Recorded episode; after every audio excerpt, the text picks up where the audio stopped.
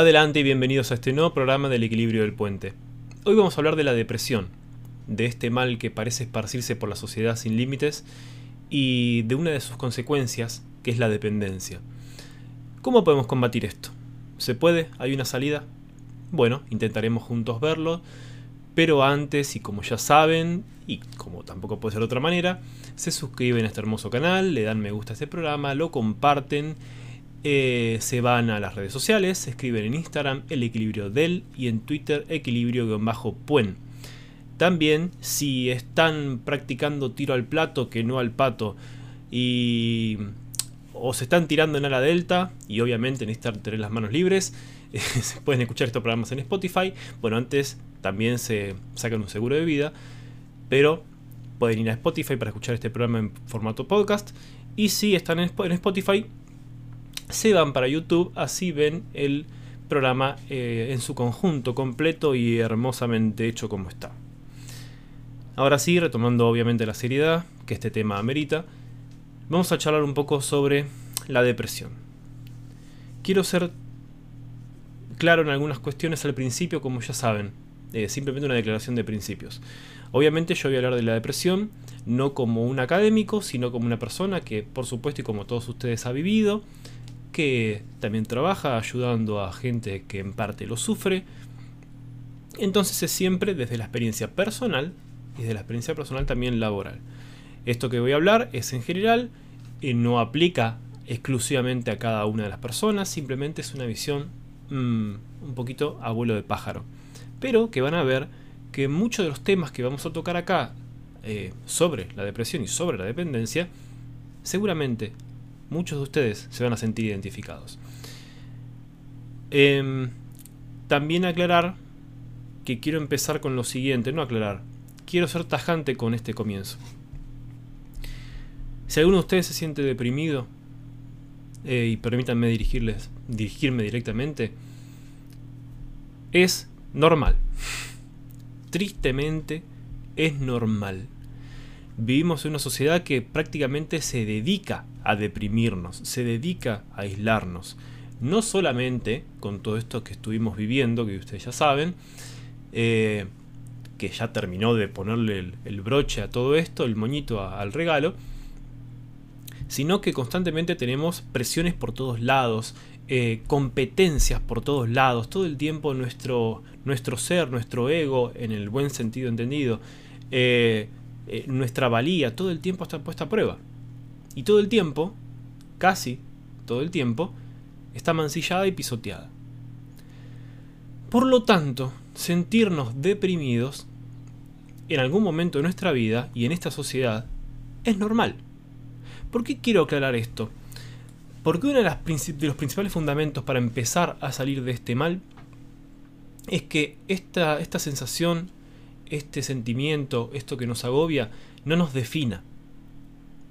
Ustedes, que si, alguno de ustedes lo ha pasado, lo está pasando, no es depresivo por vivirlo. ¿Estamos de acuerdo? Seamos respetuosos también con la forma en la que nos hablamos y cómo hablamos al otro. Y cómo apreciamos al otro. Si es un mal que lamentablemente es endémico, no puedo decir que la gente es depresiva. No, la gente está deprimida llegado el caso, que no es lo mismo. Lo que pasa es que como se empieza a tornar crónico y lamentablemente cuesta salir de eso, entonces uno empieza a tildarse a sí mismo y los demás nos empiezan a ver como depresivos, como un sentimiento que tengo eh, repetido en el tiempo y que parece a priori no tener fin.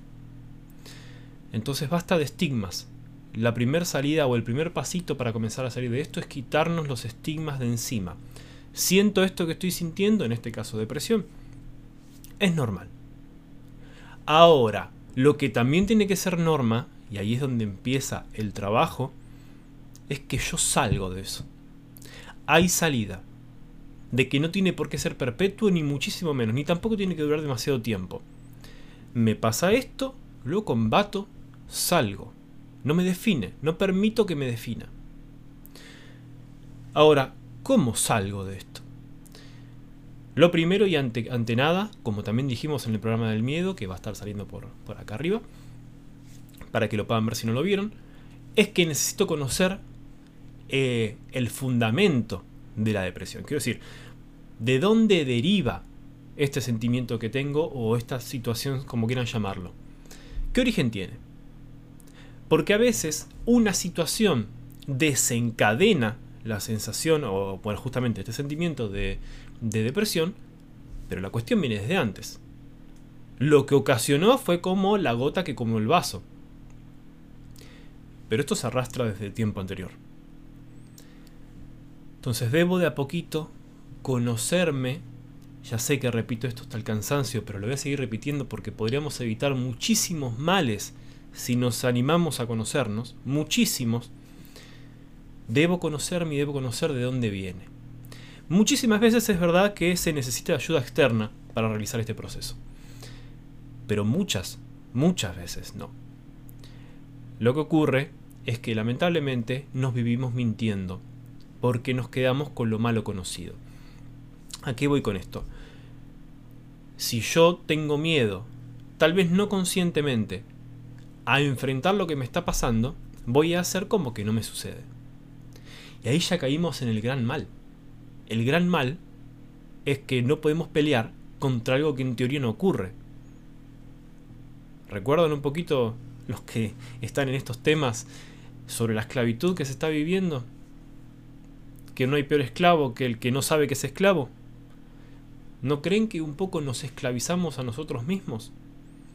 Sí, es verdad que hay, razones, hay muchísimas razones externas, pero un poco también nos esclavizamos a nosotros mismos al no aceptar lo que nos está sucediendo. Entonces debo llegar a aceptar.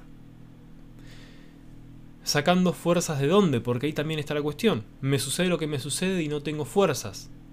Entonces, como también hablamos en la cuestión del miedo, en el programa del miedo, tiene que primar y tengo que buscar que primen las cosas buenas que a mí me suceden y los motivos por los cuales yo debo seguir adelante. Fíjense que casi lo digo como un mandato.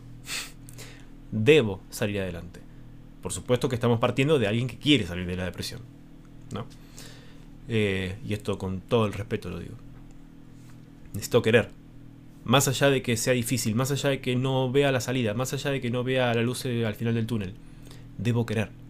Si yo quiero y todo mi ser se empapa de que quiero, lo consigo. La de, con la depresión o con cualquier cosa que yo quiera, decir, que yo quiera conseguir. Con cualquiera. Partimos de una, de una decisión. Tomo la decisión, puedo seguir si yo puedo tomar esa decisión, aunque todo se vea negro, tengo que empezar a prender esas luces, y permítanme eh, lo poético, ¿no? Debo empezar a prender esas luces en la oscuridad, que son reales, que no hablamos de, de acá de inventar nada, esas luces que me permitan de a poquito irme sobreponiendo. ¿Por qué? Porque tengo horizontes. Tengo horizontes. Si yo tengo gente querida alrededor mía que yo sé que me quiere bien, entonces es un buen motivo para pelear. Por, supuesto que el primer motivo debería ser uno mismo, pero a veces en esta situación es difícil. Listo. Entonces empiezo a aprender esas luces. Tengo padres, tengo hermanos, tengo hijos, tengo amigos que me quieren ver bien y que me quieren bien. Vamos, es un buen motivo. Tengo sueños, tengo anhelos, tengo proyectos. Es un buen motivo para seguir. De hecho, son grandes motivos para seguir. Porque, insisto, a veces lo que supuestamente nos ocasionó la depresión, a comparación de eso, que es enorme, de las cosas buenas, es una minucia. Entendemos que, como les dije antes, que seguramente venga de algo anterior, de cosas más profundas. Pero lamentablemente el mal parece tener más peso que el bien. No, no podemos hacer eso. Insisto, todos en algún momento nos sentimos así. Me incluyo. Ahora, tomo la decisión de que a mí no me domine. Me caigo un día, no importa que me caiga. El problema no es caerse, el problema no es levantarse. Entonces me caigo, me incorporo y sigo. ¿Por qué yo asocié la dependencia a la depresión? Ahora van a ver que se empiezan a, a encadenar las cuestiones. Obviamente la depresión ocasiona muchísimas otras cosas. Pero quiero hablar de la dependencia en particular, porque uno de los grandes males de la depresión es hacerme creer que yo no sirvo, que yo no valgo, que yo no puedo. En el momento en que yo pienso que no puedo, no, no en todos los casos, insisto, sino a veces y muchísimas veces, caigo en que necesito sí o sí de ayuda externa para eso. ¿Está mal aceptar ayuda? No, no estamos hablando de que esté mal aceptar ayuda. Estamos hablando de sentir que sí o sí necesito ayuda. A veces, por supuesto que puede ser, pero eso también necesita de un límite. La ayuda que yo necesito para, para salir adelante es ese empujón inicial para pararme y seguir, aprender y seguir. Ahí es donde se ocasiona la dependencia. Por dos sistemas, digamos, por dos partes. La primera no quiero decir la menos dañina, pero por lo menos la que no hay maldad de por medio, o no hay una mala intención de por medio, es porque justamente yo no puedo encontrar eso en mí mismo, esas herramientas en mí mismo que me permitan salir. No importa si recurro a otra persona, a un profesional, o a una amistad, o no importa, familia. No importa. No estoy encontrando esas herramientas. Entonces sí o sí uso al otro de bastón. ¿Y cuántos de ustedes no, sido, no han sido bastón o bastones de otras personas?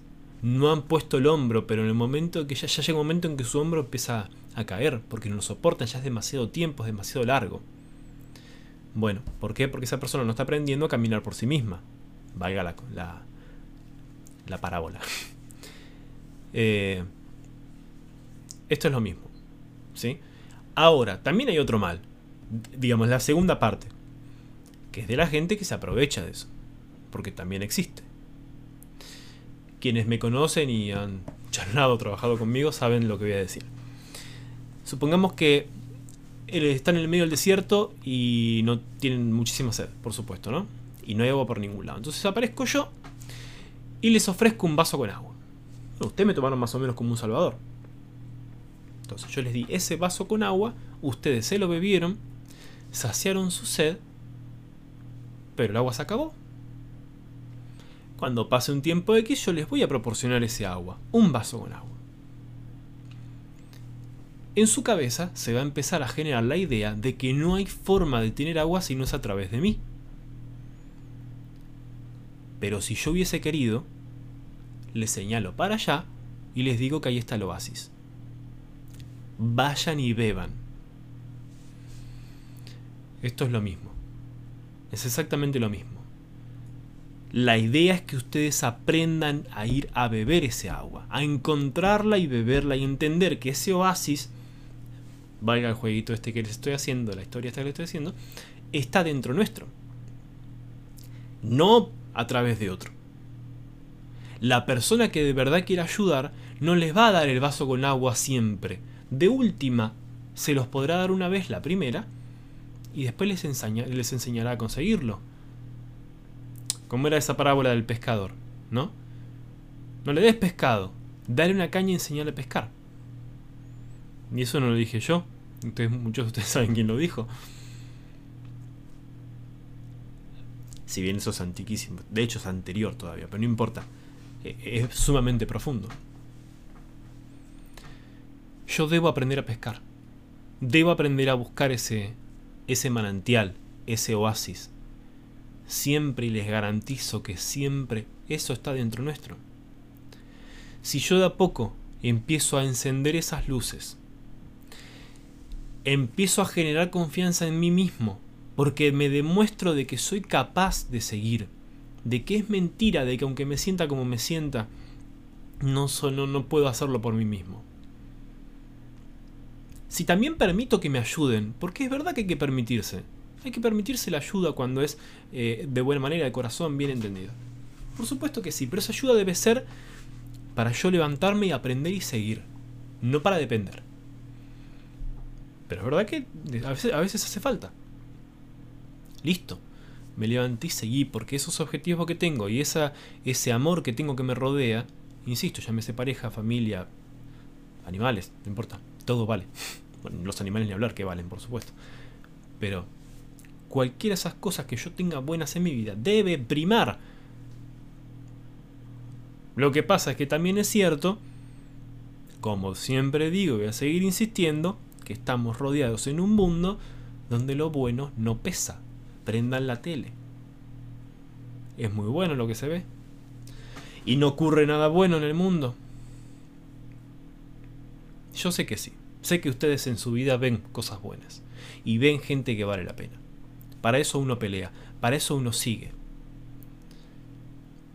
Y como antes, o sea, como, como el punto anterior para, para terminar, les quiero decir que sean valientes. Este mundo requiere de valentía. No la valentía ficticia de la manada donde todos nos agrupamos y vamos a algo que no sabemos si va a funcionar o no. Desde ya les digo que no. No. Valentía es enfrentarse a uno mismo.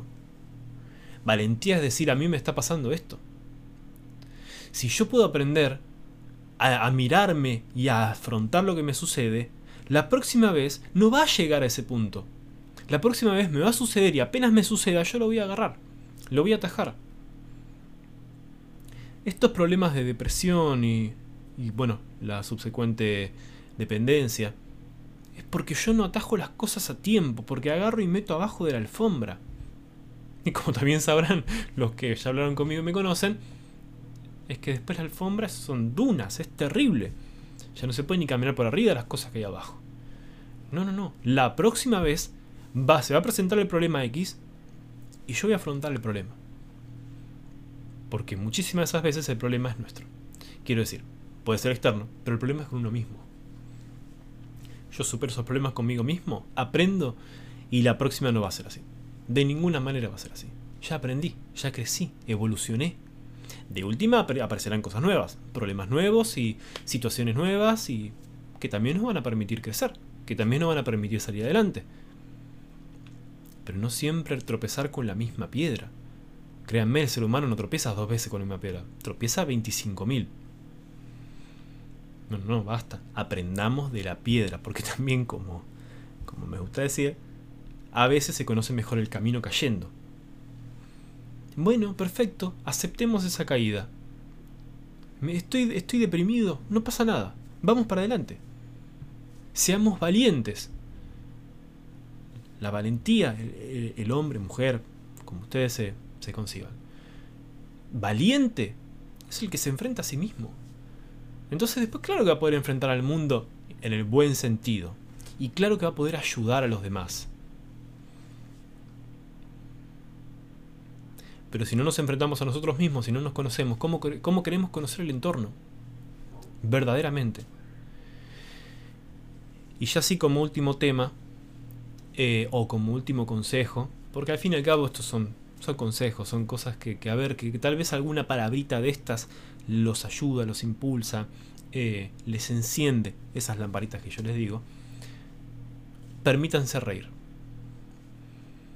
Permítanse reír si acá no nos reímos, si con estas cosas no nos reímos, aunque parezca imposible, aunque uno diga, ¿y cómo hago para reírme? Bueno, si acá nos reímos, se hace todo muy cuesta arriba.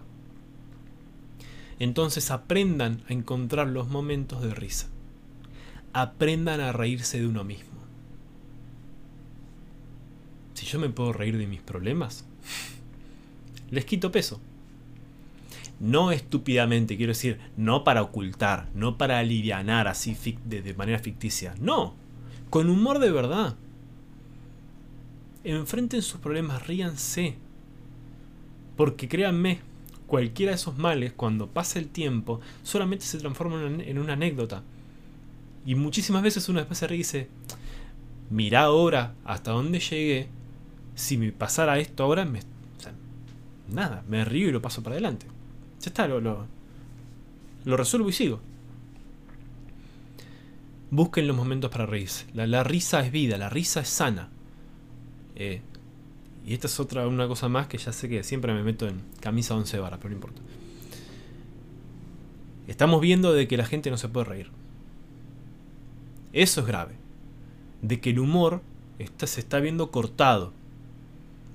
En general, no por favor con la de Will Smith y todas esas cosas, no. No, ya veo que lo tiran por ahí. No, no me interesa eso. No me importa. Ustedes háblenlo, hagan lo que quieran. No. El humor se está viendo coartado. Entonces la gente no encuentra las formas verdaderas de reírse. No, no. Atrévanse a reírse de ustedes mismos, de lo que les pasa, de lo que son, de lo que no son, de lo que les gustaría ser, de los sueños. Pero reírse con buen humor. No para sentenciar, no para cargar, no para burlarse. No, no, no, no. Justamente para crecer. Nadie dijo que la gente no se puede reír y al mismo tiempo tomar en serio. Yo lo hago. Y no soy nadie especial. Acá nos reímos, alivianamos las tensiones y seguimos adelante. Y peleamos y hacemos lo que tenemos que hacer. Así que los invito a no perder el humor. No pierdan el humor, ríanse. Busquen la vía para reírse. Si la risa es el alimento del alma, de a poquito me voy alimentando, me voy retroalimentando, entonces tengo energía para actuar y esas acciones me vuelven a alimentar y genera un círculo que deja de ser círculo, que es una espiral y que va creciendo y creciendo y creciendo. Porque al final esta vida se resume en eso, en aprender, en crecer y en que cuando volvamos a pasar por el mismo punto, ponerle, supongan que nos me vuelvo a deprimir, no es igual. Ya aprendí. Entonces paso y crezco. Espero no haber sido demasiado liviano, quiero decir, haber ido demasiado por las ramas. Espero de corazón que les haya ayudado, que aunque sea una palabrita, aunque sea para decirme, mira este, este tonto lo que viene a decir, aunque sea eso, si eso les sirvió para reírse un momento y para salir adelante de la situación que ustedes, que alguno de ustedes puede estar pasando, bienvenido sea. Yo me doy por satisfecho y doy mi tarea por realizada.